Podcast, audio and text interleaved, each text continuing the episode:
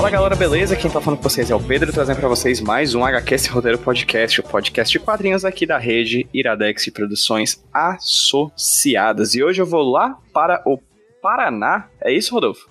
É isso mesmo, em Curitiba. Curitiba, falar com Rodolfo Stank, que está na capital brasileira do podcast nacional. E também um cara que eu conheci no Twitter, daqui a pouco eu falo mais talvez sobre como foi que eu conheci o trabalho dele. Mas primeiro, vou pedir para que eles se apresentem para vocês que estão ouvindo a gente. Rodolfo, inicialmente muito obrigado por você ter topado conversar comigo aqui para HQ Roteiro e fala aí para quem tá ouvindo a gente quem é você. Olá a todos, uh, um agradecimento especial ao PJ aí por ter feito esse convite maravilhoso de participar desse podcast. Meu nome é Rodolfo Stank, eu sou professor universitário do curso de jornalismo aqui de uma instituição privada de Curitiba. Eu também sou jornalista formado e atualmente estou fazendo doutorado no programa de tecnologia social da UTFPR, que é uma universidade pública aqui do Paraná. Eu tenho uma coluna de cinema de horror, que é um tema que eu colateralmente pesquiso no doutorado. Enfim, é isso o TFPR que já apareceu aqui pelo HQ Esse Roteiro na entrevista que a gente fez com um conterrâneo do, do Rodolfo, que é o José Aguiar, não é isso? Exatamente. Na verdade, a UTFPR ela é o lugar que abriga as pessoas que querem estudar imagem e quadrinhos e, e, e de certa forma, as narrativas fantásticas pelo aspecto visual, assim. Então, pela UTFPR, além do Zé Aguiar, também passou o Ivan Mizanzuki, que é podcaster, eu, enfim, tem, tem um um monte de gente que, que se interessa por esse tema. Ao Liber Paz, que eu acho que você deve conhecer também, que também Conhece, sim. quadrinhos. Então, também é, é daí. Então, é, exatamente, também é daqui. Eu tô devendo um papo com o Liber. Liber, se você tá ouvindo isso aqui, me cobre, tá bom? Fica aí a sugestão. Beleza, hoje a gente vai falar pouco de quadrinho, eu acho, assim. A gente vai tangenciar os quadrinhos. Rodolfo, fique à vontade para não falar também. A gente tinha conversado sobre isso no HQ esse roteiro, mas recentemente eu tô tentando trazer para HQ esse roteiro papos um pouco mais amplos, que falem pouco de quadrinho e mais da sociedade, que acho que é uma coisa que você pesquisa, né? Eu conheci o Rodolfo pelo Twitter, na real, possivelmente, não vou dar 100% de certeza, mas possivelmente por causa de algum retweet ou alguma menção feita pela Jéssica Reinaldo, lá do site Fright Like a Girl, que já apareceu aqui no HQ esse roteiro, que já indicou quadrinho no Mídia com Quadrinho, que já participou de um bate-papo sobre, sobre terror e Lovecraft. É, vai estar linkado aí no post, qualquer coisa. Eu vi falando isso para poder me lembrar de linkar no post, então provavelmente vai estar linkado no post. É, e nessas brincadeiras, nessas idas e vindas do Twitter, eu troquei um papo com o Rodolfo, descobri que ele estava fazendo doutorado, descobri o tema que ele estava discutindo sobre isso, sobre sobre no doutorado. Fiquei instigado pelo papo e chamei ele pra cá, que ele topou imediatamente, mesmo achando que poderia, inclusive, falar sobre quadrinhos, né, Rodolfo? Exatamente. Eu, na verdade, acho que foi exatamente um retweet da Jéssica por conta de uma participação dela no podcast Nicolas, que eu acho que eu te conheci. Isso, sim. Comentando Mandy. Isso, comentando filmes do Nicolas Cage, que é a minha vida pregressa, assim. Quem não sabe, aqui no HQ Roteiro também tem um podcast sobre Nicolas Cage. Não me orgulho, no entanto, amo muito de fazer. Mas, Rodolfo, vamos lá. Te conheci no Twitter, você falando sobre terror, sobre, essas, sobre coisas relacionadas a isso. Você também faz parte de um site, ou o site é seu, vou te ser sincero em dizer que eu não sei a certeza, mas o Escotilha é o quê? O Escotilha é um portal de jornalismo cultural. Ele pertence a três jornalistas aqui de Curitiba. Um deles é de São Paulo, mas mora aqui, que é o Ale Mercado, a Maura Martins e o Paulo Camargo, que é crítico de cinema. E eles me convidaram desde o começo do site para ser o colunista de horror, assim. Na verdade, ele vem de uma de uma experiência que a gente tinha no jornal Gazeta do Povo, que é um jornal que eu trabalhei durante quatro anos. O Paulo acho que tinha trabalhado durante uns dez, e lá eu tinha um blog de cinema de horror. Na época, fazia cobertura, fui fazer cobertura do Fantaspo e tal. E ele achou que aquilo poderia virar uma coluna legal para o site que ele estava abrindo. E eu fui convidado para ser comentarista. Perfeito. Eu, eu gostaria de enfatizar que você usa o termo horror, né? Mas daqui a pouco a gente fala mais sobre isso. Pois, Rodolfo, eu vou te fazer a pergunta que eu sempre costumo fazer a pesquisadores que aparecem aqui no HQ Sem Roteiro Podcast, que é o vínculo desses investigadores, desses pesquisadores com o material investigado. E aí eu queria que você fizesse, se possível, leve o tempo que você quiser, para fazer um histórico dessa relação entre você e o horror que você pesquisa e mais recentemente esse não sei se é o termo que você utiliza, realismo fantástico. Enfim, como é esse contato do tema que você pesquisa com você na sua vida, assim? Nossa, essa, essa pergunta vai me levar à minha infância, evidentemente, porque meu primeiro contato com horror, ele vem da minha experiência com os filmes de terror quando eu era criança, assim, né? Então, a gente viveu não sei quantos anos você tem, PJ. Tenho 29 anos, tô, chega, tô trintando, quase trintando. É, então, eu, eu tenho 31, então a gente deve ter tido experiências muito parecidas quando, sim, sim. quando mais novo. E aí eu não sei se você se lembra, mas nos anos 90 era muito comum na televisão aberta a gente ter um monte de filme de terror no meio da tarde, assim. Eu lembro de ter visto Tubarão na, na, na, na sessão da tarde, e aí a Globo ainda era um pouco mais contida, mas tinha muito filme de terror no SBT, assim, no cinema em casa, e tinha muito filme de terror na Band. Inclusive, eles tinham uma sessão que era o Cine Trash. E eu, na época, devia ter uns 7, 8 anos, assim, eu consumia esses filmes obsessivamente, assim, na TV. E aí eu, evidentemente, comecei a alugar esses filmes e tal, e se tornou muito rapidamente meu gênero favorito, assim. E eu, em algum momento da minha vida, resolvi fazer jornalismo. Então, quando eu entrei na faculdade de jornalismo, eu tinha essa obsessão por filmes de terror, e aí comecei a meio que trabalhar ela um pouco mais sério, assim, tentando escrever, tentando trabalhar com crítica. Eu tinha um blog no Blogspot e tal, que por sorte eu consegui deletar ele há não muito tempo, para não deixar o rastro dos textos que são bastante vergonhosos de faculdade. E aí, na faculdade, eu me não sei, não sei se a tua experiência é semelhante com isso, mas eu, eu me vi lidando com o dilema de tentar pesquisar uma coisa que eu gosto, que era os filmes de horror, e ao mesmo tempo ser fiel à profissão que eu tinha escolhido, assim. Então eu fiz um projeto muito maluco de monografia, assim, que era uma investigação para ver se o filme Terra dos Mortos, do George Romero, dialogava adequadamente com as críticas que tinham saído nos portais brasileiros, assim. Então eu peguei críticas do Omelete, da revista 7, do UOL e de vários lugares e tentei comparar as críticas com o que algumas pessoas que tinham visto o filme diziam do filme e com o que o próprio filme queria dizer, assim, meio que mapeando leituras e interpretações do filme a partir daqueles textos que eu tinha levantado, sendo uma percepção de como uma investigação de representação social, de como as pessoas investigavam o cinema de horror e como elas entendiam o cinema de horror. Já nessa época, eu entrei em contato com a literatura do Noel Carroll, que é um filósofo americano que pesquisa cinema de horror, e ele vai fazer duas perguntas nesse livro que são muito intrigantes e são a base da minha dissertação.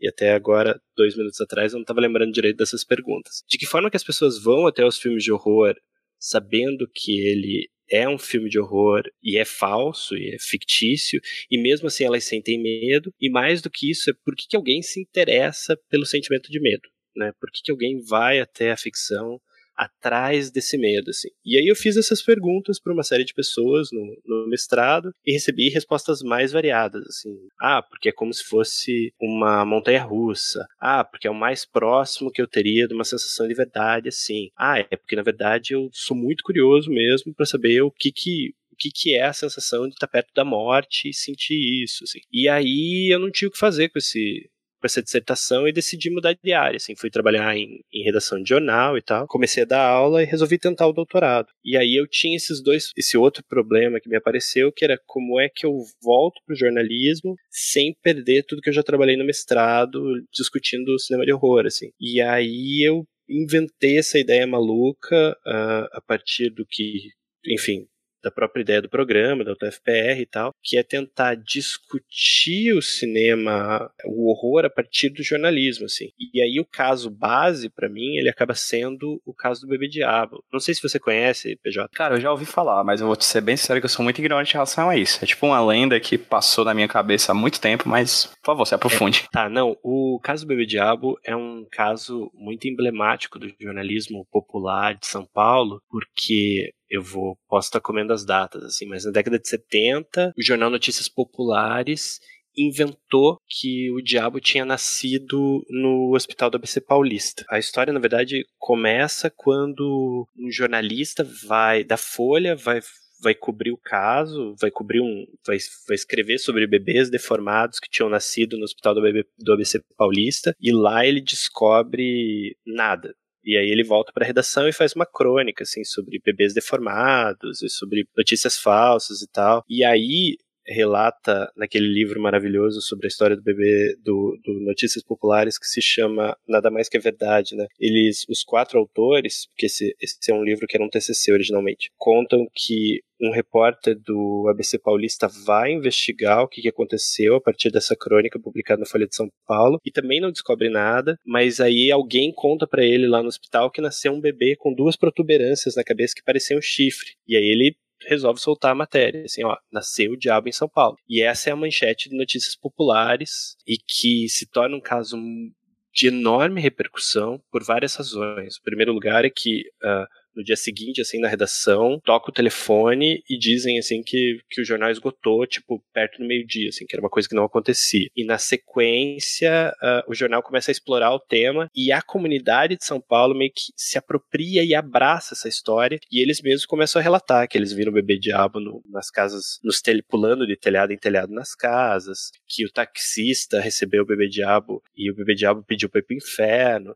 e vira um circo, assim, né? Tanto que o, os, a redação do, Notícias, do Notícias Populares decide acabar com a história, chamando o Zé do Caixão, assim, para colocar um ponto final e dizer: Ó, oh, o Zé do Caixão matou o bebê diabo, acabou com o bebê diabo. E essa história é uma história que, enfim, tem um peso muito forte no meu imaginário quando eu li ela a primeira vez. E mais do que isso, e aí acho que a gente entra num diálogo com a própria ideia de quadrinhos, as capas do Notícias Populares, elas são quase fotomontagens, assim, é, algumas são reproduções de cenas do diabo nascendo, do diabo na maternidade. Outras são fotos de bebês pulando em cima dos telhados, assim. Daí tem fotos de vítimas, né? Tem uma, tem uma das capas maravilhosas que é uma mulher viu o bebê diabo e ficou louca. E aí eu comecei a montar um, o meu projeto meio que em cima disso, assim. Como é que o jornalismo se apropria do horror para meio que contar histórias inventadas, assim. Ele tinha, no começo ele tinha, a proposta desse projeto tinha dois caminhos. Um era pensar como o jornalismo de horror publica essas imagens inventadas e fictícias, né? Como o caso do Bebê Diabo, uma série de outros, né? O Monstro do Lago Ness, você tem o ET de Varginha, que é um ET, você tem o caso aqui no, aqui no Paraná, pelo menos é muito forte, o caso, a, a mitologia do, do Chupacabra, né? Que ele começa aqui no município da região metropolitana de Curitiba, chamado Campina Grande do Sul, e daí o segundo ponto era como é que essa, esse mesmo efeito, assim, de, de materialização de imaginário, ele se dava em casos reais, assim, então é como é que ah, os artistas que ilustravam cenas de crimes, por exemplo, exemplo, reproduziam monstruosidades no retrato dos criminosos. Assim. Então você tem lá, eu, eu lembro, lembro que na época eu levantei uma série de imagens e você tem todos os criminosos com caras aqui na, num jornal chamado Tribuna do Paraná, com caras e traços próximos do Frankenstein, com caras e bestialidades, assim. Essa segunda parte dos criminosos, ela acabou caindo do projeto, porque era muita coisa. E aí, enquanto eu estava desenvolvendo esse trabalho, eu esbarrei na série Além da Imaginação, que é de onde eu meio que hoje a tese ela acaba se sustentando, assim, que é pensando como o bebê diabo, na verdade, ele é uma coisa que já estava no imaginário popular, e ele já estava no imaginário popular por uma série de razões que eu levanto no capítulo que eu analiso isso na tese, que é, sei lá, na década de 70 você tem quase uma euforia por filmes de bebês demônios, né? Você tem o Bebê de Rosemary no final da década de 60, aí o Exorcista em 74, o The Omen, né? A Profecia, e aí aqui no Brasil, por exemplo, você tem o Zé do Caixão fazendo um filme chamado Exorcismo Negro, e tudo isso meio que mexe com essa com esse imaginário popular, que, que enfim, tá vendo isso no cinema, tá discutindo isso no âmbito cultural e que meio que vai materializar essa experiência do bebê diabo no nos jornais. E aí você cria um relato misto, né? Porque ao mesmo tempo que ele é um relato inventado, ele vai parar num dispositivo que é um dispositivo de reprodução de verdades, né? Ou pelo menos supõe-se a ser um dispositivo de reprodução de verdades. E ele sai no jornal junto com notícia, sei lá, do próximo show da, do, sei lá, de um representante da Jovem Guarda, assim. Então ele fica nesse lugar que é muito intermediário entre o que é realidade e o que é ficção, sendo que ele é claramente uma ficção. Para mim, eu, eu tô muito interessado em pensar essas imagens, esses discursos do jornalismo como discursos intermediários e que é, é diretamente vinculado à própria ideia do além da imaginação, né, que pensa e que propõe a Twilight Zone né, como uma área onde as pessoas que vivem no nosso mundo interagem com elementos fantásticos absurdos e às vezes voltam ou não desse lugar, né? Porque elas as experiências acabam nos episódios da série ou elas continuam. Mas de qualquer forma é sempre o que o, o próprio Rod Serling diz no começo do seriado da série clássica, né? É sempre um lugar intermediário entre a luz e a sombra, né? É sempre é, no pico da nossa imaginação, assim, na fronteira da realidade. E aí ali na fronteira da realidade a gente acaba tendo contato com o demônio, com ET, com tudo que é bicho e às vezes isso escapa dentro do jornal. É uma tese meio maluca, na verdade, e, e enfim, não sei, passou bem pela qualificação, né? Mas eu acho que ela é, ela é meio ousada no sentido de não ser muito convencional no tipo de pesquisa acadêmica que a gente vê por aí. Sem querer mexer nem nada, que às vezes eu temo de ser maluca demais, assim. Eu não vi problema nenhum nisso. Só pra constar. Gostei de tudo, tudo que você falou. Acho que foi uma boa introdução pro papo, até porque eu vou tentar pensar do que você falou várias coisas. Mas primeiro, eu acho que a gente precisa colocar um pouco setar algumas informações que são interessantes para a gente compreender o decorrer da trama, da, decorrer do papo que a gente vai ter daqui a pouco, né? A coisa mais importante da gente fazer um setup agora seria discutir essa dimensão do horror, né? Que é um termo que você utiliza, né? Você não usa o, o terror, que talvez seja um tema muito mais popular, um termo posso, tô sendo completamente senso comum aqui. Acho que, acho que é uma, uma palavra muito mais popular, muito mais disseminada do que horror, né? Mas, assim, por que necessariamente a escolha do termo horror para a tua discussão. O que, que, acontece quando a gente vê a literatura americana que discute isso? Assim? Então a gente tem o Stephen King falando isso no Dança Macabra. É, você tem o próprio Noel Carroll falando dessas diferenças entre horror e terror no livro a, a Filosofia do Horror. Você tem uma série de outros autores, né? Essa é uma discussão muito de predileção, assim, as pessoas, e para mim parece um erro de tradução das pessoas diferenciar horror e terror, né? O terror como um, como um, sinônimo do terror, né, que é um, é um thriller sobrenatural, assim, né, então o terror nunca materializa a sua ameaça, né, você nunca vê um monstro no terror, você só sente a presença dele, e no horror você tem esse misto de nojo e essa repugnância e essa ameaça, né, então você tem que ter um monstro, assim, no sentido figurado e no sentido literal, assim. Para mim ela me parece um erro e aí eu lembro que eu comecei a levantar isso a partir de uns dados do Google Trends, assim, porque no Brasil a expressão terror é muito mais popular e ela sempre designa a mesma coisa que o horror, assim. Então eu uso horror muito muito por uma por uma questão conceitual, mas eu já usei o sinônimo terror sem nenhum sem nenhum problema, assim. Eu só acho que quando eu uso terror junto com horror,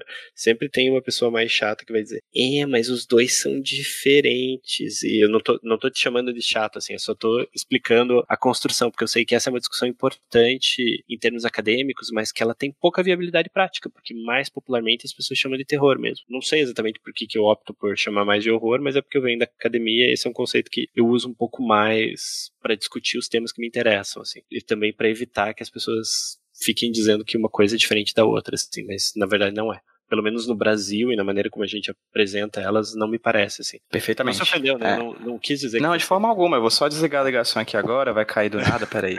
não, brincadeira. brincadeira, porque é, um, é uma discussão que eu vejo muito, né? Eu, eu, sou, eu sou de fora, assim, eu sou uma pessoa, eu sou uma terceira visão, assim, eu não, eu não estou dentro das discussões sobre horror, sobre terror, e é uma coisa que a Jéssica, que já foi citada aqui, inclusive, no papo, fala muito, né, sobre termos relacionados após terror, essas questões, assim, são termos que estão em discussão, eu acho que é super válido até a discussão, assim, é, sei que não tem um nível pragmático, e acho que a própria não, o não pragmatismo da discussão é uma coisa que um dia vai todo mundo dizer, que bobagem, né? Por que estávamos discutindo sobre isso?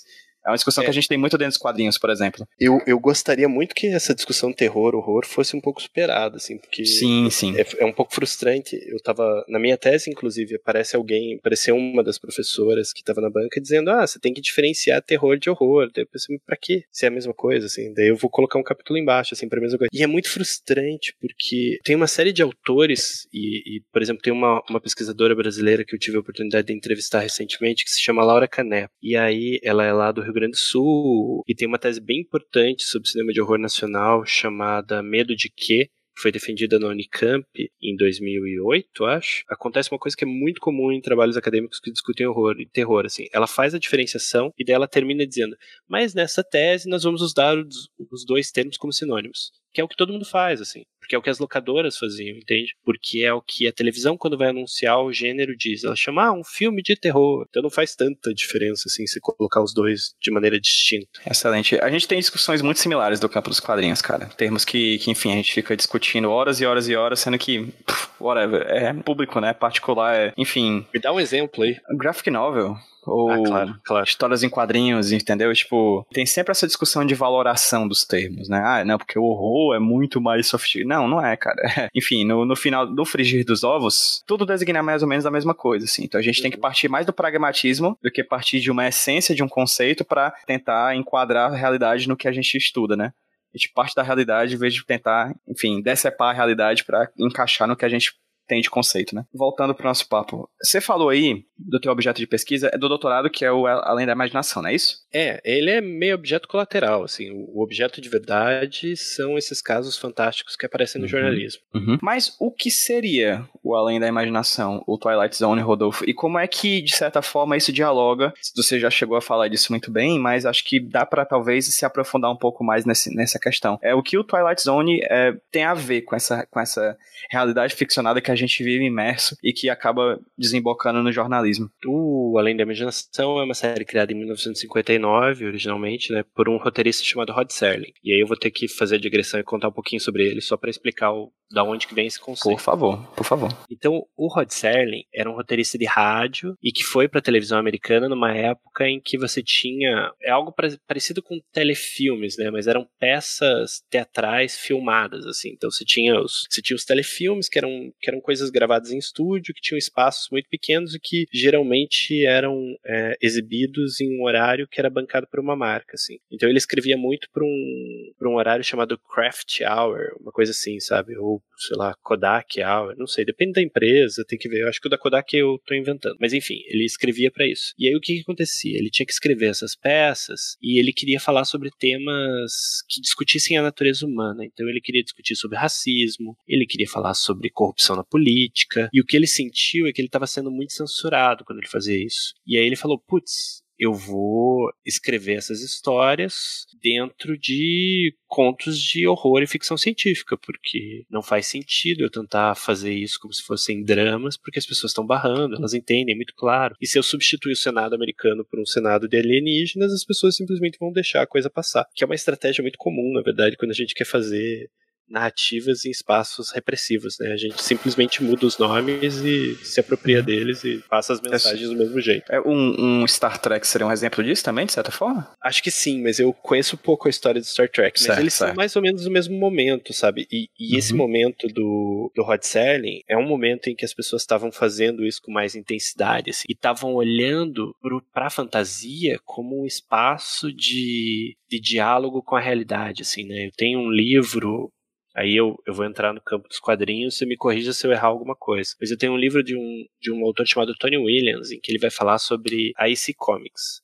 Então a AC Comics, ela começa com, com algumas revistas que tentam tirar todo o aspecto gótico dos filmes origina dos filmes e das histórias de horror originais e que predominavam na década de 40 e 50 para colocar essas histórias contemporâneas. Então eram sujeitos que estavam no espaço urbano, sujeitos da cidade que iam para uma determinada situação ou encontravam, a situação chegava até eles e eram situações fantásticas assim. Então, a esse Comics faz parte desse tipo, desse, mais ou menos desse mesmo movimento, assim. Por incrível que pareça, na minha tese eu cito o livro da História Secreta da Marvel, do Sean Howe. Não sei se você já leu esse livro. Ele Não, é... não, eu conheço, mas não li. É, então ele vai contar sobre a história da Marvel e tal. Acho que a tradução é do Eric Assis, é um livro bem legal. Ele vai citar, por exemplo, qual foi o impacto de você ter o Tocha humano original e o Namor brigando na rua em Nova York, assim, onde as pessoas liam, que era onde, onde ficava o estúdio da Marvel de quadrinhos, acho que ainda fica,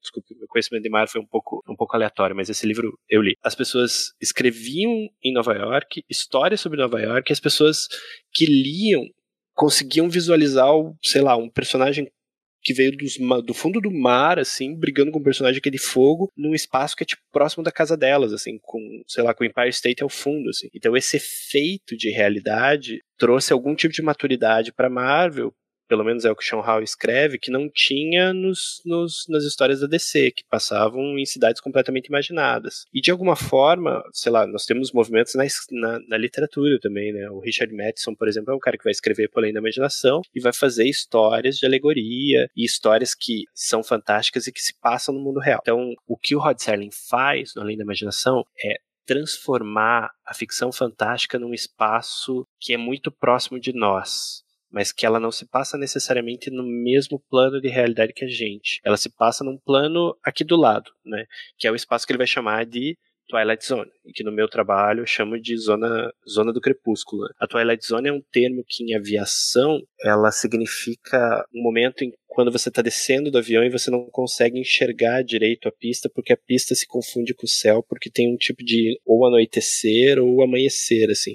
Então ela é esse espaço de luz ofusco assim, esse espaço, espaço difuso em que as fronteiras de uma coisa elas se limitam com a outra assim. Então o Rod Serling pensou esse lugar como um lugar onde a gente pudesse refletir aquilo que acontece aqui com outros elementos, assim. Na verdade, ela não chega, eu, eu uso o conceito de imaginário na minha tese, né? Ela não chega a ser um, um espaço pleno de imaginação, mas ela certamente tem elementos de imaginação e da, e, de, e da fantasia que se apropriam do nosso cotidiano. Né? Então por isso que eu falei da Marvel, por isso que eu falei da, do, da Comics, assim, porque existe todo um movimento de você tentar naturalizar a ficção fantástica e o horror a partir da década de 50. Né? Talvez o maior exemplo no cinema disso seja o Psicose, né? que ao invés de você ter um monte de gente indo para um castelo, você tem umas pessoas indo para um hotel e ali todo o espaço de ameaça acontece, assim, uma narrativa super contemporânea, super brutal e que mostra que nenhum lugar é seguro, que é o que tem um, tem um pesquisador de São Paulo que se chama Carlos Primati, em que quando perguntaram para ele sobre essa coisa do pós-moderno e do moderno, ele vai dizer, olha, psicose tinha elementos pós-modernos, né, no sentido de que você tinha um tipo de narrativa de horror que se passava naquele período, que era um horror mais gótico, um horror onde os personagens humanos precisavam ir até a ameaça, né, como sei lá, o Jonathan Harker vai até o castelo do Drácula e que a partir do Psicose e talvez alguns filmes que tenham furado essa barreira um pouco antes, é, o que acontece é que o horror vem até nós, né? A literatura de Stephen King, ela se difere profundamente da literatura do Lovecraft, por exemplo, porque o que ameaça é a máquina de lavar de casa, assim. É o vizinho que está do teu lado, é o teu cachorro. Em Lovecraft você tem que mexer com o oculto e com conhecimento proibido, assim. E me parece que o, o Rod Serling, para mim, está no coração disso, porque além de ser uma, um programa profundamente influente, inclusive para Stephen King, para Spielberg, John Landis, para Joe Dante, para vários autores que vão produzir conteúdo sobre isso depois, ele também propõe um conceito do que, que é esse espaço onde se passa a ficção. Né? Do que, que é essa história da Marvel? Ela se passa nesse lugar que é muito próximo do nosso, por isso que tem elementos que a gente reconhece, mas que não é o nosso né? Porque a gente não está vendo alienígenas todos os dias em casa, ou demônio, enfim, ou uma série de outros elementos que a gente consideraria fantásticos. Né? Eu tenho um problema na minha tese que eu não chamo isso de irrealidade, né? Eu acho que esse é um, essa é uma discussão bem forte, porque eu não posso dizer que uma coisa não é real, assim. Eu não consigo, essa é a velha discussão da academia, né? Como é que eu posso dizer, por exemplo, que o diabo não é real? Pode ser real para algumas pessoas, pode não ser, assim. Não sei se você já lidou com esse tipo de enfrentamento nas suas pesquisas. Demais, bastante. Eu resolvi isso para mim com o conceito de cotidiano, assim. Então eu tentei, usei um historiador chamado Michel de Certeau, que vai falar que o cotidiano é uma construção dinâmica, de trocas, onde você tem táticas para fazer as coisas funcionarem. Você constrói o cotidiano diariamente, a partir de escolhas, mas também a partir de imposições e tal, e que se difere um pouco dessa ideia de realidade, porque tem esse dinamismo, não é um conceito parado, e é menos subjetivo no sentido convencional. Então o cotidiano é aquilo que está perto, né? E aí eu acho que o que acontece com o Rod Serling é que ele dialoga com o nosso cotidiano. A gente está vendo o cara que é gerente do banco, o cara que é vendedor de seguros, enfim, pessoas que a gente supostamente conhecia na década de 50. Assim. E aí, essa zona intermediária entre o que é realidade e o que é ficção é onde se passam essas histórias, onde pessoas que são como nós vão se encontrar diante de uma situação impossível né? Como, por exemplo, o episódio do personagem do ator que faz o, o Kirk. Ai, como é que é o nome dele? William Shatner. Isso, do episódio do William Shatner, que ele tá dentro de um avião, e esse avião diz o Rod Serling no começo do programa, né? Atravessa a Twilight Zone, atravessa além da imaginação. E enquanto ele tá atravessando, o William Shatner tá vendo um gremlin destruindo a fuselagem do avião, assim. E aí o que que acontece quando o avião pousa e o avião sai dessa zona do, do, além da imaginação, né, dessa Twilight Zone ou dessa zona crepuscular, como eu chamo na minha tese, você continua tendo rastro de que ele passou por aquela zona, que é a fuselagem do avião toda estourada, assim. Embora todo mundo no episódio ache que o William Shatner tá louco. Esse é um episódio bem famoso, talvez o mais famoso do, do Além da Imaginação, foi refilmado inclusive na versão agora do Jordan Peele. E aí o que, que é essa fuselagem quebrada, que é um rastro que ficou da sua passagem pelo Além da Imaginação, que é um rastro que fica no nosso imaginário. A gente vê um filme do Fred Krueger e aí vai dormir e fica com aquele rastro pensando, puxa, se eu dormir, será que um maníaco de cinco facas vai conseguir me matar enquanto eu durmo. Esse rastro, para mim, é essa publicação do jornal. Então, por exemplo, você tem todo um conjunto de folclores que envolvem a mitologia de uma criatura marinha ou de uma criatura aquática que mora dentro do Lago Ness na década de 20, na década de 10, ah, sei lá de quando que é a fotografia do Coronel, né, que é a, a, foto famosa que a gente conhece do monstro do Lago Ness, que é aquela foto toda embaçada, em preto e branco, que tem, é, que tem um cabo de vassoura segurando um submarino de brinquedo, e que todo mundo sabe que é uma farsa, mas todo mundo quando recomenta sobre o monstro do Lago Ness reconstrói aquela foto como se fosse a evidência, né? O que, que aquela foto faz? Aquela foto materializa o imaginário, certo? Então as pessoas publicam aquela foto porque ela parece real e ela dialoga com o imaginário, ela dialoga com coisas que supostamente vieram desse contato que alguém, por um acaso, passou pela zona do além da imaginação e conseguiu fotografar. E publicam aquilo como se fosse verdade. E aí sempre fica aquela dúvida: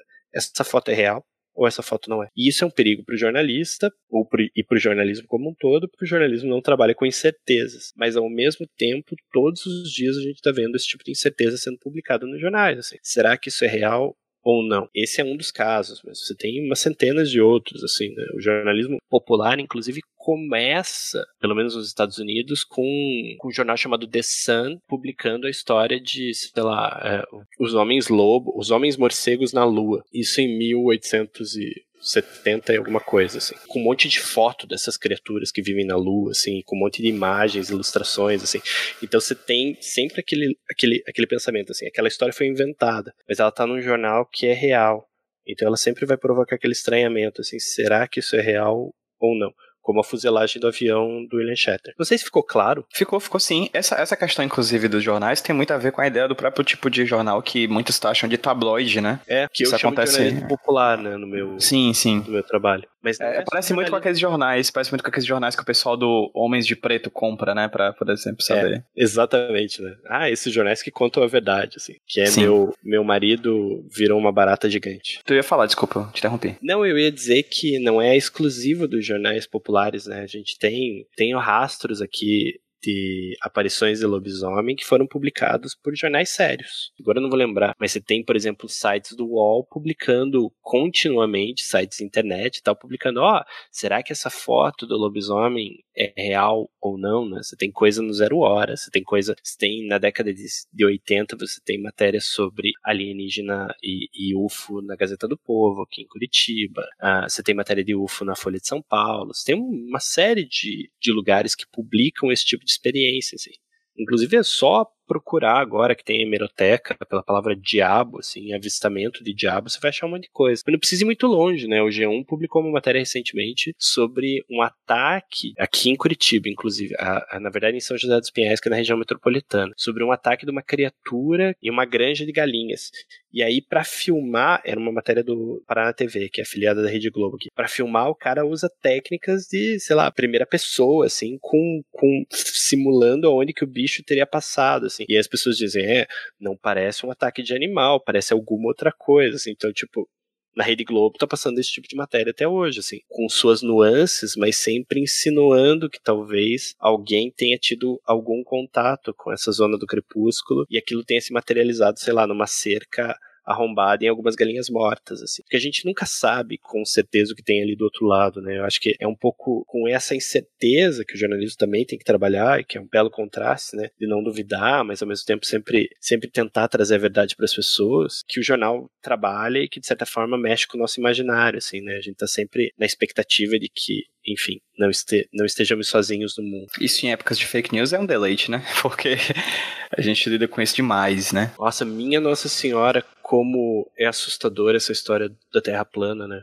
Que lida muito uhum. com isso. Assim. Sim, é, tu falou sobre, por exemplo, a ideia do, do cotidiano do Michel de Certeau, eu acho que a gente consegue, assim, eu, eu tô viajando enquanto tá falando, tá? Acho que a gente encontra também uma, um, uma possibilidade de encaixe de perspectiva no, no Aristóteles já, né? Olha quando ele discorda do Platão, quando Platão diz que a ficção, que, que, o, que os atores fazem, que, a, que o teatro faz é mentiroso, e ele cria uma terceira via dessa discussão. Não é mais sobre verdade, não é mais sobre mentira, mas é uma terceira via chamada ficção, né? Que talvez seja aquele espaço, um, um um espaço crepuscular, não é esse termo que ele utiliza, claro, porque não existe essa palavra crepúsculo na Grécia Antiga, mas meio que dialoga, sabe, com essa ideia de que não é exatamente sobre verdade, não é sobre ficção, assim, é não é sobre verdade nem sobre mentira, é sobre ficção, que é um negócio que a gente sabe que é de mentirinha, mas também nos toca de uma dimensão real, né? Ela é... tem efeitos reais, né? Dependendo Demais. Tanto que você vê ficções, agora voltando a, a, falar de fake news, né? você vê ficções efetivas, como a história da mamadeira de piroca, como a história dos livros do kit gay, que eu acho que é um pouco menos ridículo, assim, tendo efeitos concretos no jogo eleitoral.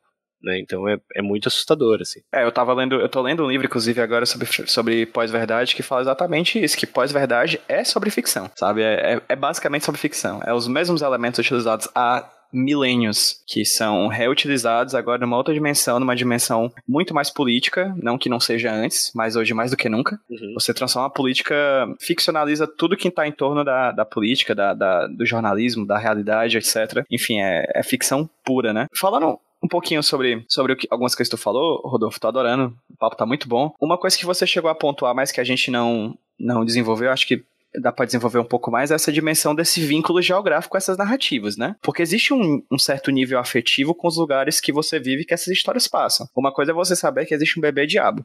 Outra coisa é você saber que existe bebê diabo em São Paulo. Isso acontece muito nos livros do Stephen King. Eu acho que dá para contar nos dedos os, os, livros de Stephen King que não, se, que não se passam no Maine, né? Que é Sim. onde ele crescer, nasceu e cresceu, né? Até onde vai essa dimensão geográfica do, disso tudo? E por que essa dimensão geográfica é, de certa forma, importante para essas narrativas de, de ficção? Eu uso no meu trabalho o conceito de lugar, né? E eu vou atrás do, do Milton Santos para falar de lugar, que é, enfim, ninguém questionou isso na banca de qualificação, mas sempre tem o geógrafo que vai achar uma loucura, né? Porque o lugar não necessariamente é um espaço físico, né? Mas ele pode ser uma área onde você tem associação com sentimento, que é diferente de espaço. Enfim, vou entrar numa área que numa discussão que eu não domino muito bem e posso ter algum problema para pensar isso. Ou é o contrário. Mas, enfim, não faz diferença. Mas eu uso isso porque significa que é, o, que é o lugar que a gente reconhece, né? Eu acho que não é por acaso que o Stephen King faz ah, sucesso. É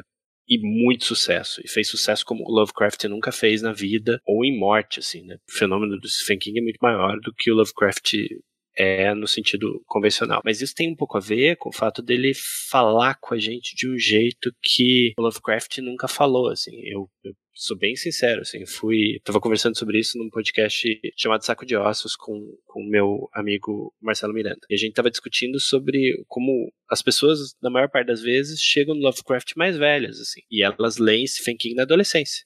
Não sei se foi isso que aconteceu contigo, comigo foi, assim, eu leio Stephen King desde que eu tinha, sei lá, uns 12 anos. E o Lovecraft é um cara, eu fui ler com mais de 20, assim. Porque mesmo lendo com mais de 20, tem umas coisas que, enfim, são difíceis de entender até hoje, assim, né? Você tem que ler com um pouco mais de calma, tentando visualizar um pouco mais as imagens que ele tá tentando criar. E o tipo de narrativa é muito mais como sentimento. Tanto que isso, eu tô viajando na tua resposta, né, de conhecimento geográfico. Tanto que isso tem um efeito na maneira como a gente vai se envolver com essas narrativas, né? Vai ter um efeito na maneira como as pessoas vão adaptar essas narrativas, assim. Porque Lovecraft se adapta quase como se fosse, quase como se fosse um, uma adaptação conceitual, assim. Então você tem boas narrativas do Lovecraft em Alien, você tem boas narrativas do Lovecraft, sei lá, no MIB, né, nos filmes do John Carpenter, que não são filmes que adaptam diretamente a obra do Lovecraft, como faz talvez é, o Reanimator do Stuart Gordon, né, e que é um filme que tem seus méritos, mas talvez seja menor do que o Alien, por exemplo, e, ou do que os filmes do,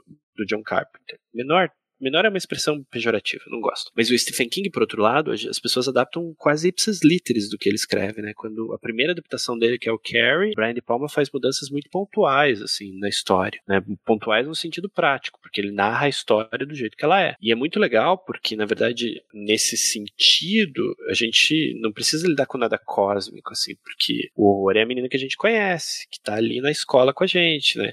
E que se você irritar demais, ela vai matar todo mundo dentro do baile. Sabe saber e ter uma proximidade geográfica faz com que a gente se envolva melhor com a história. É, eu estava ouvindo uma entrevista recente, também do Saco de Ossos, do Marcelo Miranda, com o cineasta é, Rodrigo Aragão. E ele cresceu na década de 80 e 90 com uma frustração muito grande, porque na época ele não tinha acesso aos filmes do Zé do Caixão e do Vel Cardoso, de achar que no cinema brasileiro não tinha filmes de terror. E mais do que isso, ele vem de Guarapari, que é uma região do Espírito Santo que tem um cenário muito específico, de mangue tal, ele tinha uma necessidade de ver aqueles filmes de monstro que ele gostava e que ele assistia bem próximo da realidade dele, assim, vivendo no cenário onde ele cresceu, para que ele pudesse se envolver da mesma maneira que ele imaginava que os americanos se envolviam assim com a história, né? de ver, sei lá, o monstro com a cara do Brasil, assim, uma cara de múltiplos lados e, e, feita de múltiplos estados, assim. Então é muito legal pensar que hoje, por exemplo, a ascensão do gênero brasileiro proporciona essa proximidade geográfica que a gente tem com essa ficção fantástica, assim, né? Porque a gente, de alguma forma, quando olha um prédio que a gente conhece sendo palco de um filme de terror aqui perto da minha casa, ou, enfim, Curitiba, é, a gente tem um grande cineasta de gênero aqui que é o Paulo Biscaia, mas geralmente ele tenta ambientar um pouco mais distante dos cenários, mas mesmo assim, você conhece uma rua que aparece no filme dele, você conhece uma sala da reitoria que ele usou para gravar um determinado filme, você conhece uma paisagem que ele tá filmando e tal. E isso cria um envolvimento maior com você, né? Você fica pensando, puxa, esses personagens estão aqui com a gente, né? Eu queria perguntar para ti sobre o terror brasileiro, mas antes de chegar nele, falando sobre ainda dessa dimensão geográfica, uma coisa que eu sinto muito hoje em dia, é, eu te falei que eu não sou especialista em horror, em terror, né, não, não é uma coisa que eu sou um grande conhecedor, mas uma coisa que eu sinto muito é que existe sempre esse, esse, esse diálogo entre o particular de uma região e os clichês e o todo do gênero ao redor do mundo, entende? Há sempre essa negociação uhum. entre o que há de mais comum na linguagem no gênero e o que há de mais particular no lugar. Como é que você vê isso, assim, nos, nesses trabalhos? O que é que você. É, que a gente já tá fugindo do jornalismo, né? Que no caso é o teu objeto de pesquisa, acho que daqui a pouco a gente deve voltar para ele. É, o horror também é, né? Por isso que eu fico nesse lugar indefinido, que é próprio do meu próprio objeto, mas é próprio da minha própria vida acadêmica também, né? De você uhum. dialogar com essas, todas essas áreas junto. Sim, então como é que se dá, você, você vê que se dá essa relação entre o, o todo. O, o Canclini, que é um teórico desse da, da globalização, ele fala um termo. Ele tem, usa um termo que eu acho perfeito para isso tudo, que é o glocal, que é a ideia do global mais o local, sabe? Então, assim, meio que, que eu vejo o horror, o terror que é produzido nesse gênero lidando com essas questões, sabe? Do que é meu, mas o que é meu dentro desse todo que é universal, sabe? Como é que você vê essa, essa relação? Além de ser um gênero muito consolidado, assim, ele, ele tem múltiplas dimensões, assim, talvez por isso ele seja um gênero que é quase permanente, enquanto todos os outros gêneros são muito sazonais, né? Às vezes ele está mais em destaque, como agora, às vezes ele está em menos destaque, como estava 10 anos atrás, mas ele está sempre lá que é uma coisa que não acontece com o western, que é uma coisa que acontece muito menos com a comédia romântica, que é uma coisa que acontece muito pouco, quase nunca com os filmes noir, com os filmes musicais. E, e por exemplo, a gente tá vendo nos últimos 20 a 25 anos uma ascensão dos filmes de super-herói, mas pode ser que isso desapareça, né? Eles não estavam sempre lá como os filmes de horror estavam. E isso ocorre justamente porque ele tem uma capacidade muito grande de se reinventar e de trazer novas vozes e de mudar o seu olhar completamente quando preciso, né? Então eu não sei se eu diria que o horror tem necessariamente clichês. Eu acho que eu, eu usaria uma outra palavra que é pensar, e aí a gente, talvez os linguistas de plantão vão mexer com isso, né? Mas pensar o horror como se fosse uma linguagem, assim, que pode ser apropriada de diversos aspectos e pode ser reinventada e pode constantemente estar sendo reconstruída. Né? Quando a gente fala de pós-horror, por exemplo, a gente está falando é, de uma construção de obras que certamente põe em crise o que o público e o senso comum pensavam como horror.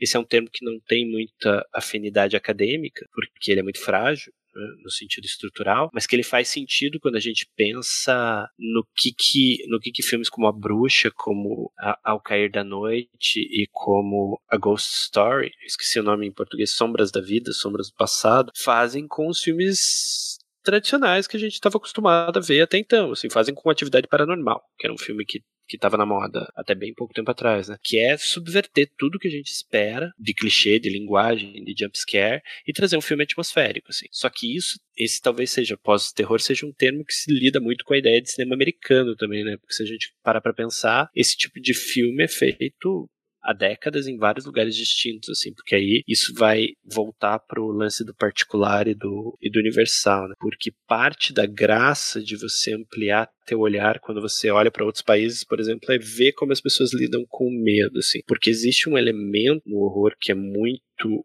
universal, que é lidar com esse fascínio e incompreensão que a gente tem com a morte, né? E isso é um tema que a gente entende se o filme está falando em cantonês, em, em tailandês, em francês, em português, em espanhol e em inglês, em qualquer outra língua que a gente possa ter no meio do caminho. Então, ele tem essa capacidade de falar desse aspecto universal e ao mesmo tempo ele traz esses elementos todos estranhos, assim, quando a gente vê um filme tipo A Chinese Ghost Story, eu não sei o nome, uma história de fantasma chinês, não sei o nome em português, ou quando a gente vê um filme como Alta Tensão, que é um filme francês, né, que são filmes que extrapolam o limite do que a gente está acostumado a ver, né, do que o mercado cinematográfico está acostumado ou estava acostumado a nos empurrar, né, porque eu acho que o streaming e o nosso a nossa capacidade de encontrar o filme que a gente quiser, a hora que a gente quiser, certamente muda o nosso sentido de consumo cultural e aí faz com que a gente pense o gênero que é permanente, que está em todas as culturas, de uma maneira muito mais ampla, permite que a gente veja ele dessa maneira. E aí o fato da gente ter contato com essas outras obras certamente põe em crise tudo que a gente achava que a gente sabia sobre horror, assim, né? Então ele tem esse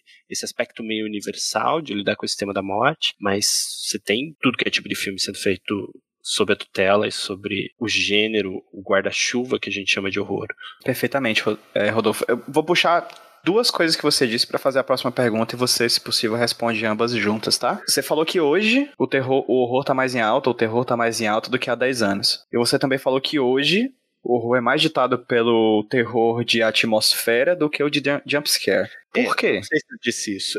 Não, você, você meio que citou essas questões, assim, que hoje o terror tá mais em alta do que há 10 anos, assim, né, no, no, gosto popular, inclusive financeiramente falando, né? Filmes que gastam pouco e ganham muito, né? Uhum. E também falou um pouco dessa questão desse terror de atmosfera, em, talvez em detrimento à crítica dos, dos, terrores, de, dos terrores de upscare, né? Uhum. Por que você acha isso mais ou menos, assim, articula mais ou menos essas ideias que eu achei interessante pra gente entender perfeitamente esse tipo de gênero de produção audiovisual, quadrinística, literária, área, enfim, artística. Tá, vamos responder em partes. Deixa eu só fazer uma, uma breve correção ou explicação de algo que eu posso ter dito aí. Na verdade, eu acho que esses filmes, A Bruxa, o Ao Cair da Noite e o Ghost Story, são exatamente os filmes que o Steven Rose cita quando ele vai cunhar esse termo não sei se cunhar, quando ele vai propor esse termo de pós-horror num, num, texto do The Guardian, né? E aí esse texto é que cria essa popularidade desse termo aqui, e enfim, esse termo é muito mais discutido no Brasil do que em qualquer outro lugar do mundo hoje, inclusive porque não pegou em outros lugares,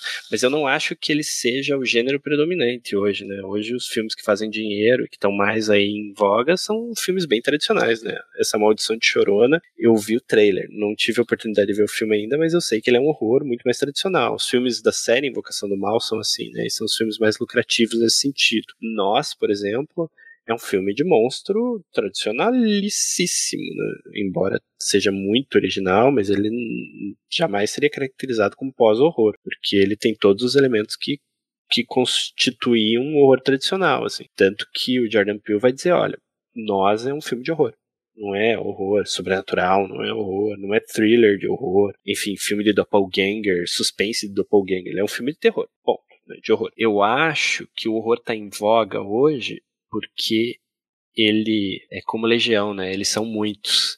Então, quando a gente pensa no filme de horror, a gente tem que colocar um. Em cinema de horror, a gente tem que colocar algumas aspas aí, porque parece que a gente tá falando de muito mais coisa do que a expressão dá a entender, né? Então, se a gente, na década de 80, pensava cinema de horror como sinônimo pra série Sexta-feira 13 e A Hora do Pesadelo, e eu sei que as pessoas não faziam isso, só um exemplo. Hoje, quando a gente fala de cinema de horror, a gente tá falando, sei lá, do filme da Sandra Bullock, Caixa de Pássaros, né? Bird Box a gente está falando do cinema do Rodrigo Aragão, é do Mar Negro, que é o último filme dele. A gente ao mesmo tempo, ao mesmo tempo está falando de um filme super de fábula, assim, como esse filme brasileiro chamado As Boas Maneiras.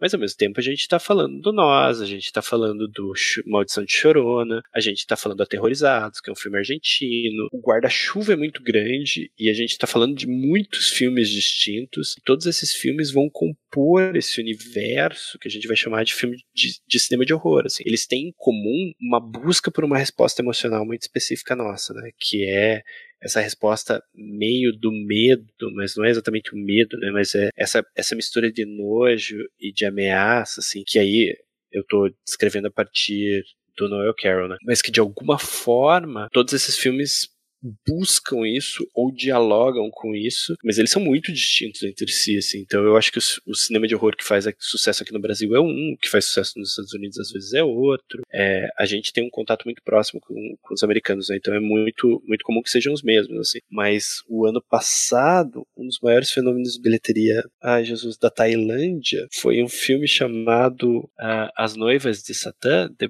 The Brides of Satan, como é que é o nome desse filme? Enfim, as Filhas de Satã, As Irmãs de Satã, uma coisa assim, que é um filme que a gente não ouviu falar, mas foi muito sucesso lá, assim. E quase não chegou aqui. Nos Estados Unidos, eu sei que esse filme chegou nos Estados Unidos no Shudder e tá todo mundo falando bem, assim. Então é, é muito maluco, assim, né? A gente ter muitos tipos de, de lugares e de, de, de, vozes falando de horror, assim. E agora a gente tem, por exemplo, a entrada, a entrada não, né? Vamos, vamos reformular. Mas a gente tem mais vozes de diferentes gêneros e etnias falando sobre horror, né? E isso dá mais pluralidade pro gênero também, assim, né? Porque a gente vê novos, novos medos aparecendo na tela e a gente percebe que coisas que outras pessoas temiam é, podem nos afetar tanto quanto as coisas que naturalmente a gente costumava ver na tela, assim.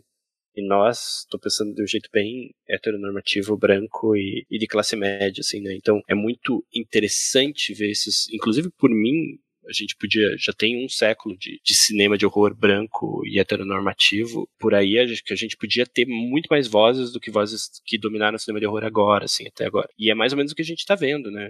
Gente interessada em discutir outras coisas, em problematizar outras coisas, assim. O que o Jordan Peele faz com, com raça é muito interessante, assim. Então nós estamos vivendo um momento muito rico, em termos de número de produções. Eu nem sei se isso tem tanto a ver com dinheiro, mas obviamente tem, porque a gente tá vendo quase um filme de horror por semana estrear na, nas telas, assim, né? E, e aí a gente tem de tudo que é tipo. Tem filme de horror ultra independente, né? E barato. E a gente tem filme de horror muito caro saindo ainda. Que são filmes. Muito caro não, né? Mas um pouco mais caro saindo, como esses da Warner. Tipo, Invocação do Mal, assim. É esse o cenário. E você chegou a falar aí de um fenômeno que tá rolando que são os streams de terror também, né? Sim. Agora a gente tem aqui no Brasil a entrada da Darkflix, né? Que pertence a um sujeito chamado Hernani. Ah, esqueci o sobrenome dele.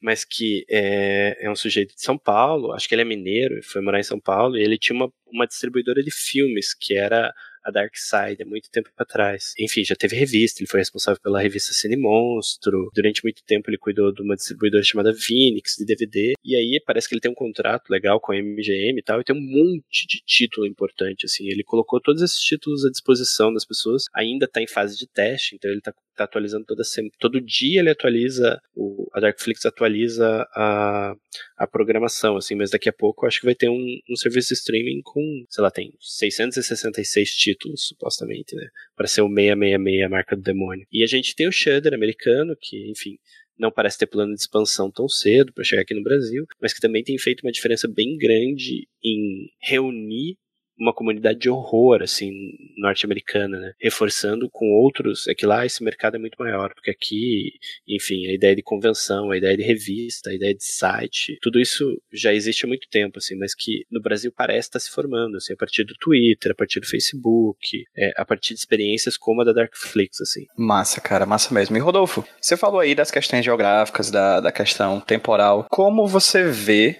ah, lembrei o nome do. Posso falar o nome do filme só pra não. Claro, o nome do fala. filme se chama Satan's Slave, né? Que é, é esse filme que eu comentei. Uh, Tailandês, é isso? Isso. Fantástico. Exatamente. É a dica, gente. Sobre a questão geográfica, sobre a questão temporal, como Indonésia, é que você vê. Não é da Tailândia, é da Indonésia. Perdão. Meu Deus, são muitas informações novas. Muita informação. E sobre a questão geográfica e sobre a questão temporal, como é que você vê o terror nacional atualmente? A gente tá passando por um momento muito rico no horror nacional, assim. A gente tem filme de terror no Brasil desde 1964, né? Quando o Zé do Caixão resolveu chamar o filme dele de uma fita de terror que era uma coisa que ninguém chamava porque tinha um pouco de vergonha. As pessoas até até você encontra rastros de histórias sobrenaturais e de histórias de calafrio no cinema brasileiro antes de 1964, mas nenhuma delas assumidamente de horror como faz é, o Zé do Caixão. E aí, depois do Zé do Caixão, a gente deve ter algumas iniciativas na Porno Chanchada, que produz muito, muito, muito filme de terror, sempre com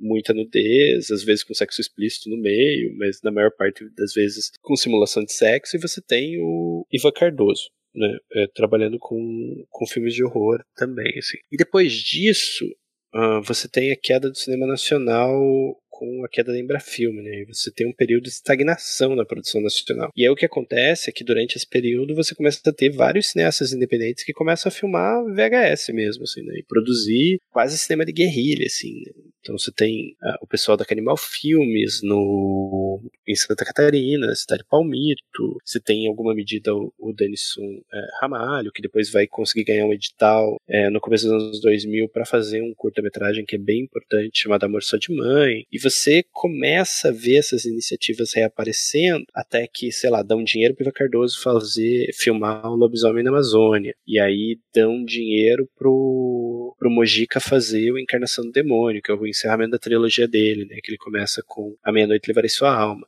E depois disso, o cinema de horror, ele basicamente se reestrutura, assim, muito barato, com pouco dinheiro e com muita gente muito criativa fazendo coisa muito legal por, por nada, assim, sabe? Quase sem receber, fora do mercado. Tem coisas dentro do mercado também, mas você tem, por exemplo, cineastas como Rodrigo Aragão, que começa fazendo o quintal de casa, os filmes dele, né? Leva cinco anos rodando Mangue Negro.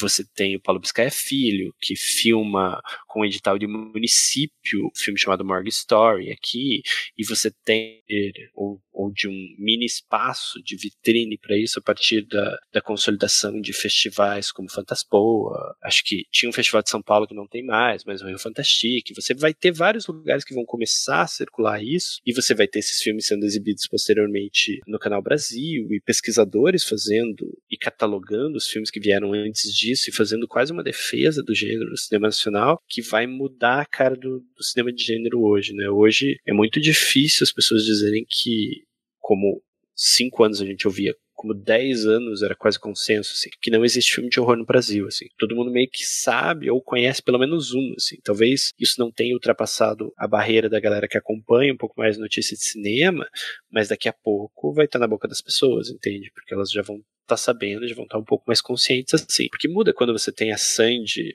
participando de um filme de horror, assim, quando você tem o Murilo Benício participando de um filme de horror, assim, né? Marjorie este ano, né? A Marjorie este ano tendo, sei lá, a barriga devorada de dentro para fora por um neném lobisomem, assim. Muda, muda, né? As pessoas começam a conhecer um pouco mais, assim. A expectativa é que se o cenário pro audiovisual brasileiro não for tão sombrio quanto o governo tá querendo que seja, o gênero domine a produção nacional no futuro, assim seja o que as comédias da Globo hoje são, sabe? Mas isso também é uma expectativa, um sonho. É, não que um tire o espaço do outro, né? Eu acho que tem, tem espaço no cinema, nos cinemas para que dois gêneros brasileiros, por exemplo, hajam em interesse do público, assim, e para que muitos outros surjam.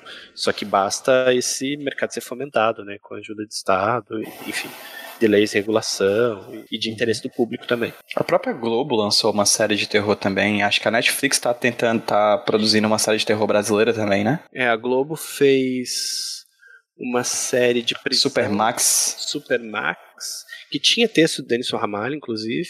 Agora ele estava desenvolvendo, inclusive, uma série sobre esse filme que ele acabou de lançar e ainda não chegou nos cinemas brasileiros, brasileiros, mas foi comprado pelo Shudder, que é o Night Shifter, que aqui se chama. Ah, que é o cara com o ator que fez o Cazuza, né? Daniel. Isso. É, exatamente. Morto não fala. Isso. Uhum. Era para ser uma série, é um filme da, da Globo Filmes, inclusive. A expectativa é que seja um filme muito bem sucedido da Globo Filme, uh, da Globo Filmes. Você tem a Record fez uma série no começo do, do ano sobre lendas urbanas de horror. Cada capítulo era uma uma lenda urbana diferente. Eu não cheguei a assistir essa. Eu sei que está disponível, ou estava na época, no serviço de streaming deles. E você tem também a Netflix agora bancando, você já tinha, né? Bancando o Cinema Fantástico Nacional com o 3%. Ou a produção Fantástica Nacional, né? Porque não é necessariamente cinema. E agora você tem eles fechando um acordo para refilmar uma série britânica chamada Dead Set aqui no Brasil. Então, o gênero tem muito futuro, me parece. E voltando pro jornalismo, finalmente. Falando de terror, vamos falar de o quê? Jornalismo brasileiro, né? Vamos falar de terror, vamos falar do que o jornalismo brasileiro tá noticiando. A gente falou muito disso tudo e você chegou a falar de alguns casos, inclusive, que, inclusive, que se passaram nessa zona né, crepuscular do jornalismo, entre ficção e realidade tudo mais, entre terror e realidade. É, mas a gente não falou da, do teu recorte que é a dimensão imagética, né? Uhum. Você chegou a citar, mas a gente não chegou a se aprofundar isso, né? É, então você acaba estudando no Brasil inteiro, é isso? Então aí tem um problema de metodologia, assim, que eu não resolvi ainda. Essa é a parte da tese que eu ainda tô evitando entregar, assim, porque eu não delimitei um, um recorte geográfico, assim, é quase como se fosse uma tese teórica né, que eu estou tentando discutir mais uma teoria e aí os casos estão entrando para exemplificar, assim. Então o bebê diabo ele parte como um caso problema, assim. E o chupacabra é um caso que está meio perto, assim. Mas aí, por exemplo, tem um outro caso de São Paulo que eu comecei a investigar, não sei se vai dar muito longe nisso, que é umas aparições de fantasma nas filmagens de um filme chamado Joelma, 13 terceiro andar, que é um filme... Você conhece a história? Não, eu, cara, me cago de medo dessa história. Puta que pariu, já, são, já é meia-noite e meia, bicho, tu me vem com essa. Mas Tá. fala aí, eu vou tentar mutar, vou tentar mudar meu fone. Mas fala, fala, tô brincando. O edifício Joelma pegou fogo, a história a gente conhece, viu linha direta e tal. E na década de 70... Puta que pariu, linha direta, hein?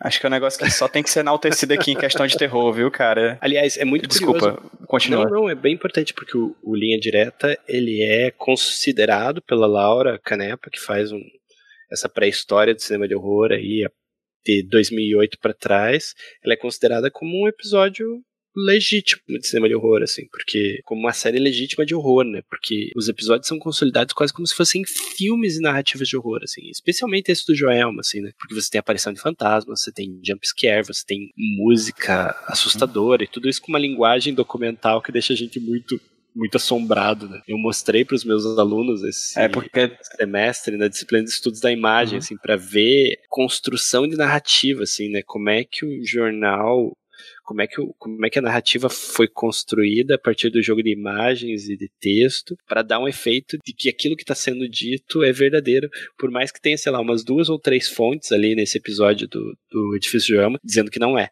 né? E isso tem, tem tudo a ver com a minha tese, né? Porque você publica, você diz a história do bebê diabo é mentira. Aí tem um documentário do Ivan Finotti que na década de 90 ele vai lá e pergunta: Ah, e o caso do bebê diabo? Daí as pessoas dizem: Ah, disseram que é mentira, mas a gente ainda vê o bebê diabo. Assim, tem gente que conhece, porque supostamente nasceu o diabo lá. E, tipo, isso fica no imaginário popular, entende? É assim que surge uma lenda, assim, É assim que surge, sei lá, é- é uma fábula. As pessoas vão contando e isso vai ficando, por mais que se admita como se fosse mentira, assim. Por mais que nunca ninguém tenha visto fantasma nenhum no, no edifício Joelma, e eu acho bem difícil porque aquele edifício certamente é assombrado, ficou imaginário, assim. Eu fui pra São Paulo, fui na Praça da Bandeira pra ver o dito cujo do edifício só pra ver se eu via algum fantasma, assim. Tirei uma selfie na frente do edifício que nem um jacu.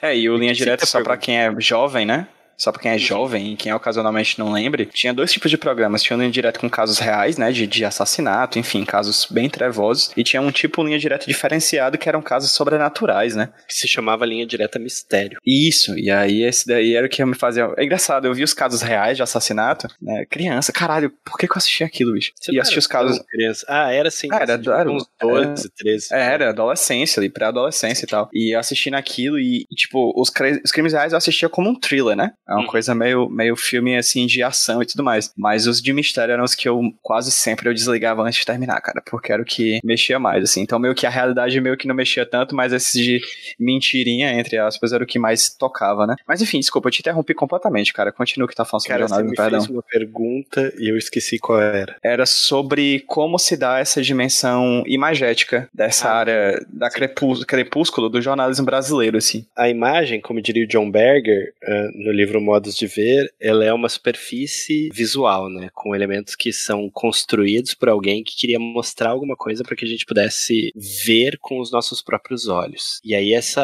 ela é cheia de intenções quando ela é construída, né, seja geralmente com a proposta de passar uma mensagem, de expressar alguma coisa, enfim. E aí no jornal é muito curioso porque ah, eu, eu sei que na história dos quadrinhos, você voltando pro tema do, do podcast, eu sei que você pediu pra eu sair, mas eu sei que a história dos quadrinhos ela tá muito vinculada à história das publicações de tiras em jornais, especialmente a história dos quadrinhos famosos. Então você tem todos esses personagens como a Mônica, o Homem-Aranha, o Superman, enfim, o Dick Tracy e o Popeye que vêm das tiras do jornal. assim. E esses mesmos caras que faziam tiras pro jornal originalmente, né, tipo o Yellow Kid, eles também faziam ilustrações para ter imagens que mostrassem aspectos visuais de coisas que você não tinha. E aí, por exemplo, você tinha a imagem do cara que que matava a mulher. Você tinha lá o retrato falado do cara que tinha feito um crime. Você tinha lá o retrato de uma cena, quadro a quadro, de como tinha acontecido um roubo numa loja. E isso você tinha, eu digo isso, você tinha, mas você tem até hoje em jornal impresso, assim, esse tipo de simulação, assim, quase um quadrinho. Para mim, o que me interessa muito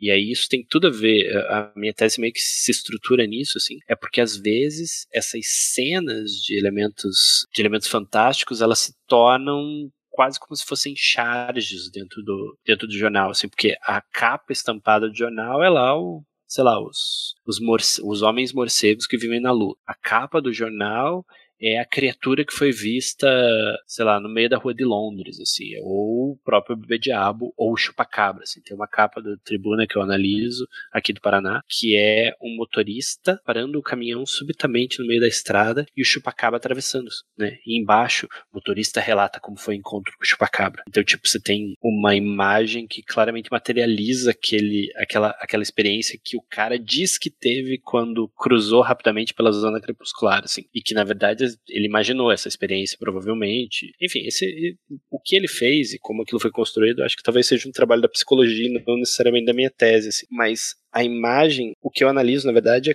como essa imagem tem a ideia de transmitir algum tipo de verdade, por mais que ela esteja só ilustrando uma ideia e uma imaginação, assim. Eu acho que o jornalismo ele se consolida muito por imagem, né? A gente hoje está no momento em que tudo que a gente fala com os outros, a gente fala cada vez menos por texto e mais por imagem, né? A linguagem formal para dizer ok para alguém hoje é um joinha. Você não escreve mais ok com tanta frequência, assim, você dá um joinha. Você dá um joinha no WhatsApp, você dá um joinha no Facebook. Enfim, a graça do Twitter é que você pode jogar um GIF no lugar do joinha com alguém fazendo uma careta. Assim. Mas enfim, é, me interessa muito estudar imagem, porque estudar imagem é entender como a gente se comunica, né? E entender como a gente pensa, porque de certa forma a nossa maneira de estruturar algo que a gente viu na, na cabeça é muito próximo com a construção de uma imagem. E me parece que é isso que os, os ilustradores de jornais, ou os caras que fazem fotomontagem, e uma série de outras pessoas que constroem essas imagens na capa, materializando essas experiências que o Fantástico fazem. Rodolfo, eu não tenho como agradecer esse papo, foi muito bom. E eu acho que a gente deixou tantos nós abertos ainda que acho que a gente pode discutir é, sobre essa temática em outro momento, sobre outras questões, talvez até mais focadas nos quadrinhos. A SC Comics é um, é um buraco na, na, no meu conhecimento sobre quadrinhos que eu gostaria muito de, de fechar um dia desses. Talvez fica aqui o convite para você e para outras pessoas que já que eu já sei que, que conhecem bastante de, da SC Comics, que é um, um, capítulo muito particular dos quadrinhos mundiais, que foi silenciado na base da, da censura, né? Na década uhum. de, de 50 e 60. Então, Nossa, assim, fica aqui. A história é muito louca, né? Demais, demais. Assim, tem tudo a ver com política, tem tudo a ver com Guerra Fria, tem tudo a ver com tanta coisa, né? E a gente mal desconhece essa história da SC Comics, já fica aqui o convite para você participar desse papo também. E a gente chama outras pessoas também para compor um papo mais amplo sobre a SC Comics. Mas de toda forma, cara, eu agradeço enormemente esse papo que a gente acabou de ter. Fico muito feliz pelo, por essa conversa. Fico muito feliz que a gente finalmente consolidou e materializou essa, essa conversa que a gente estava prometendo há tanto tempo. E para quem tá ouvindo a gente, cara, onde as pessoas conseguem encontrar o que você vem produzindo pela internet? Olha, o principal lugar de ponto de encontro do, do que eu produzo é no portal Escotilha. Eu tenho uma coluna lá desde que o portal foi criado, em 2015, então faz quatro anos. E aí eu publico semanalmente textos que discutem o horror. Às vezes sai uma entrevista com algum realizador, é, às vezes sai algum comentário sobre um filme específico, assim, mas eu tô tentando, de forma que pelo menos eu considero consistente, discutir o gênero a partir de algumas perspectivas. E sempre tentando mudar o olhar, mas sempre me sentindo uma fraude, parece que eu tô escrevendo a mesma coisa. Mas eu também tô ali no Twitter para comentar, é arroba Rodolfo Stank, né? Pra comentar uma coisa ou outra sobre um filme que eu tenha, eu tenha visto e para polemizar com a galera que quer discutir política nacional e outros temas. E para reclamar das coisas que eu quero fazer e não consigo. Discutir sobre política nacional e outros terrores, né? É, e outros terrores que são bem mais assustadores que qualquer filme de horror que existe por aí. Exatamente. Então, Rodolfo, cara, de coração, muito obrigado, viu? Fica aqui o convite para um outro papo em Cara, outro momento. Eu, eu não te agradeci pela, pela oportunidade. Ah, agradeci sim, mas eu queria agradecer pela oportunidade de me, de me convidar, porque é sempre bom conhecer pessoas novas e discutir sobre coisas novas. Show de bola. E pra quem tá ouvindo a gente, já sabe, os links pras redes sociais do Rodolfo e pros textos deles lá no, no site da Escotilha vão estar linkados no post aqui do hqsroteiro.iradex.net. Nesse programa, lá no hqsroteiro.iradex.net. Então vamos dar um tchauzinho pra quem tá ouvindo a gente no 3, 2, 1. Tchau, gente! Tchau!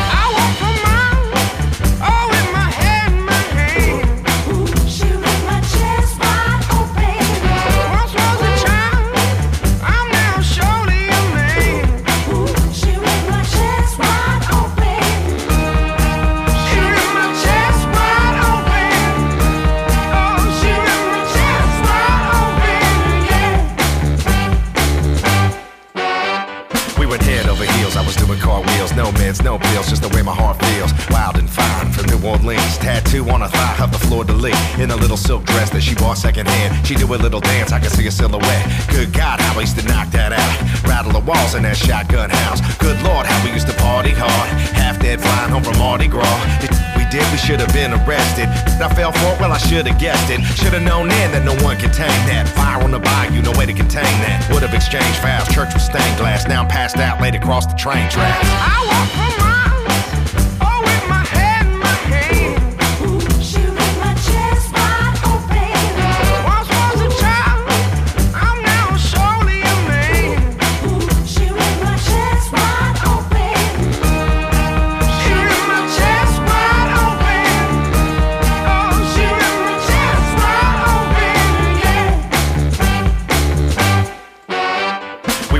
the dark, drinking Maker's Mark out of mismatched mugs and mason jars. She was acting strange, then I had this dream. We were at a cotillion, a masquerade. She disappeared behind an elaborate stage, followed by five gentlemen. I gasped away. The bed was empty. I sat up straight. Were we together last night or did I masturbate? The drapes are drawn and now baby's gone. Hair sweet like she just put a fragrance on. At first I ain't tripped cause we party crazy. As time went by, though it happened daily. Circling the crib would be random riffraff. Phone numbers written on the back of zigzag. I asked her about it, she dismissed it slightly. Then we'd have sex and it'd be forgotten. I walk for miles, all oh, with my